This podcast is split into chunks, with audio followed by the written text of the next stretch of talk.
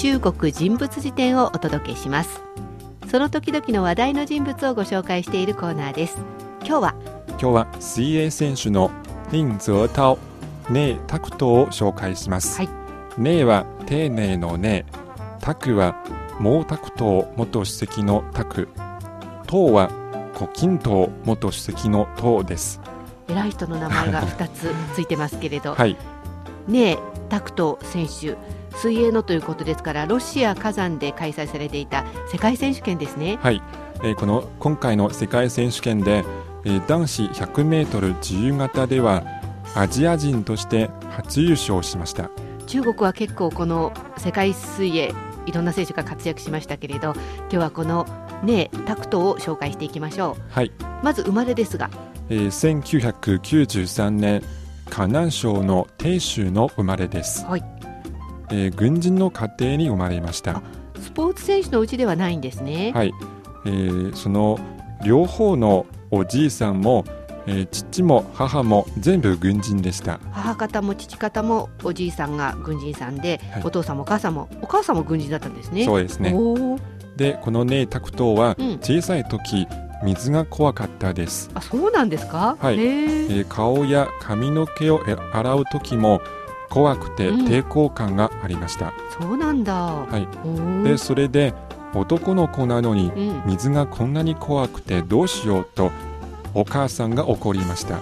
あそして、えー水に対する恐怖感をなくしてあげようと水泳を習わせることにしました。あなるほど。それで水泳なんですね。はい。でもこんなに水が怖かったんだから水泳も苦労したんじゃないですかね。でも不思議なことにはい。2ヶ月習ったところすでに才能を表していました。あじゃあ意外と素質があったんですね、はい、うん、その水泳教室の先生の話ではネイタクトはとても飲み込みが早くうん。2回のレッスンだけで平泳ぎの基本的な要領を身につけました。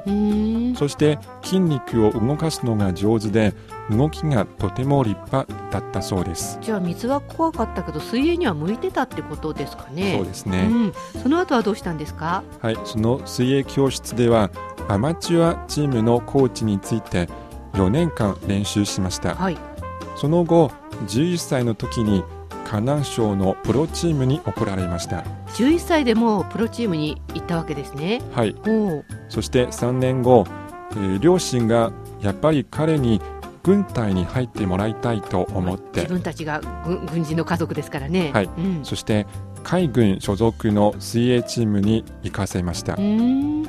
そこで、えー中国の名選手をいっぱい育てたコーチにつきました。まあ、軍隊に入ってもらいたいと言っても水泳をやめるんじゃなくて軍隊の中で水泳をやってもらいたいってことなんですかね。はい、はい、で、そしてそのコーチについてしばらく練習するとやっぱり自由形が一番彼にふさわしいと判断されてうん、自由形に転向しました。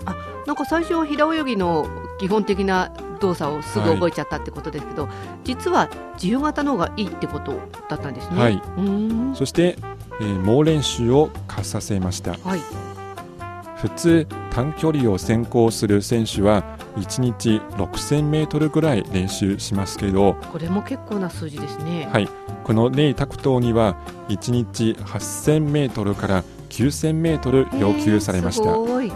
で、一番長い時はえ1日1万5000メートル泳いだこともありました。ーすごいですね。はい、かなりもうたくさん練習したってことですね。はい、うん。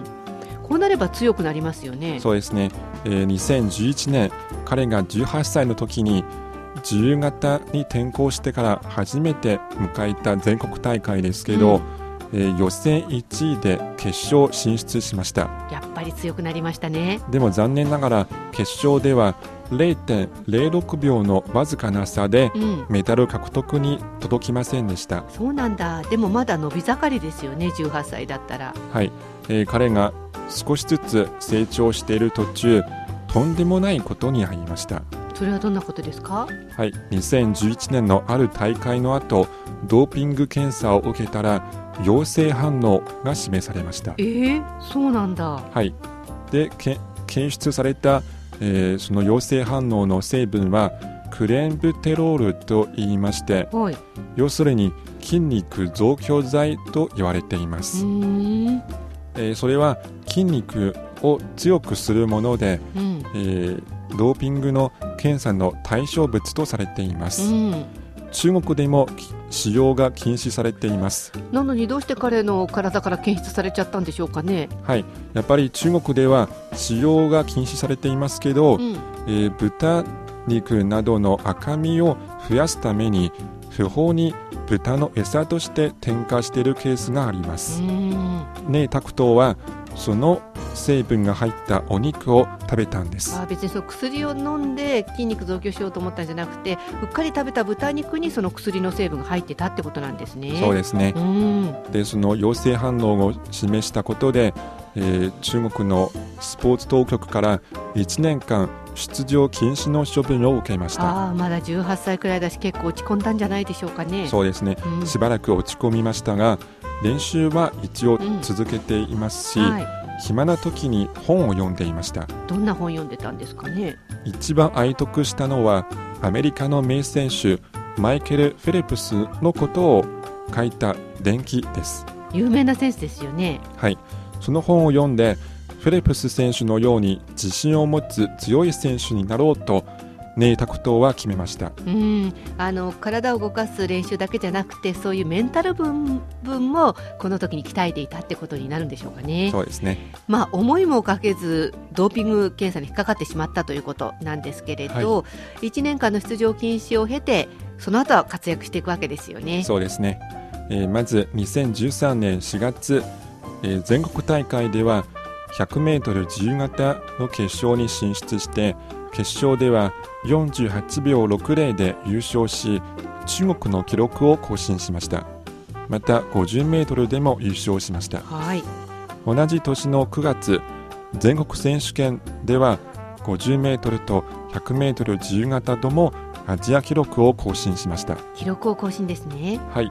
そして10月うん、天津で開催された東アジア大会 50m と 100m とも優勝しました。中国国内ではもう敵なしって感じですかね。そうですね、ん。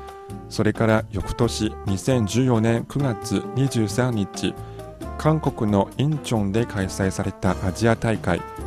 50m 自由形の予選ではアジア大会の記録を更新しました。はい、同じ日に行われた決勝では優勝しました。もうアジアでもトップって感じになってくるわけですね。その次の日24日 4×100m リレーで優勝し、うん、リレーのチームとしてはアジア記録を破りました。すごい。リレーもすごいんだ。ははい、そして25日 100m で47秒70うん、のタイムを出して黄色人種としては初めて48秒を切りました。まあすごい記録を打ち立てたってことなんですね。はいその後26日でも 4×100m メドレーリレーでも優勝しましすたごい。これでネイタクトはそのアジア大会でうん、4つの金メダルを獲得しましたすごいですね。一つでもすごいのに四つも取れちゃうなんてね。はい。そして、えー2014年10月、中国の全国大会では、100メートルの決勝で47秒65、えーつまり彼自身が持つアジア記録を更新しました。まああの48秒切ったのもすごいんですけど、それをさらに更新していくわけですね。はい。そして今年の8月ロシアでの世界選手権ですか？はい。つい最近、ロシアで開催された世界選手権、うん、ネイタクトはアジア人としては世界選手権の100メートル自由形の決勝進出を果たした初めての人となりました。うんそして決勝進出を決めた次の日決勝が行われましたが47秒84で優勝しこれももちろんアジア初となりました、うん、なんかもう出ると48秒はいつも切れるっていう風な感じにそうですね。なってきましたよね。はい。なんかまあいろんなことはあったようですけれど、結構女性ファンが多いんですよね。そうですね。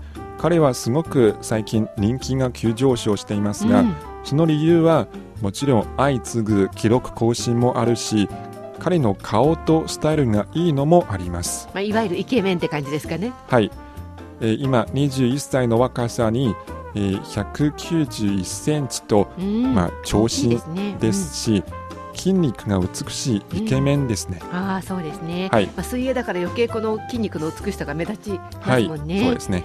まあ、あの選手としてもすごく才能というか実力もある人なのでこれからもますます頑張ってもらいたいですよね、はい、今回の中国人物辞典はロシア火山で行われていた水泳世界選手権男子 100m 自由形でアジア人として初優勝しました。ねえタクトー選手をご紹介しました